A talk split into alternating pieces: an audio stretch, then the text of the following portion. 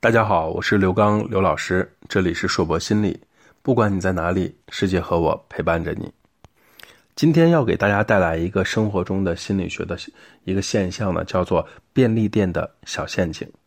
其实，当我们去便利店可以买到，特别是那种二十四小时的便利店呢，我们可以买到日常生活的所有东西。看起来好像是随便摆放的便利店呢，其实也暗藏了很多的小心机。举几个例子。饮料呢，永远是放在最里面的，呃，店里最里面的位置。为什么呢？因为在这种小型的便利店里面呢，饮料是卖的最好的产品。可卖的最好的产品，为什么不放在离顾客和大门都挨着最近的门，而是放在最里面呢？因为把销量最好的产品放在最里面的位置，就会促使顾客去拿饮料的时候，自然的进去逛一逛，从而能够增加附加的消费。第二个小心机是把生活用品放在最里面，把消耗用品放在最外面。人们去超市或者便利店的时候呢，大多会沿着店的外侧走廊走。人们大多也会有计划的去购买生活用品，所以生活用品不管是卫生纸啊，还是这个纸杯子啊，即使放在角落里，也不会担心卖不出去的。所以把生活用品放在最里面。打算购买生活用品的人呢，自然就会走过去看看别的商品啊。如果这个时候它放在最里面，我们要穿过很多的地方才能看到它，从而促进了其他商品被看到以及被卖出去的可能性。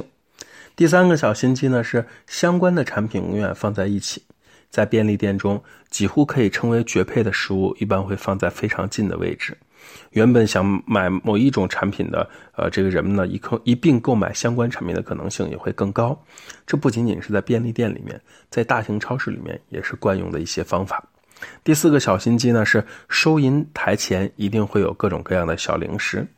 所有的便利店的前台都摆放着什么巧克力呀、口香糖这样的零食。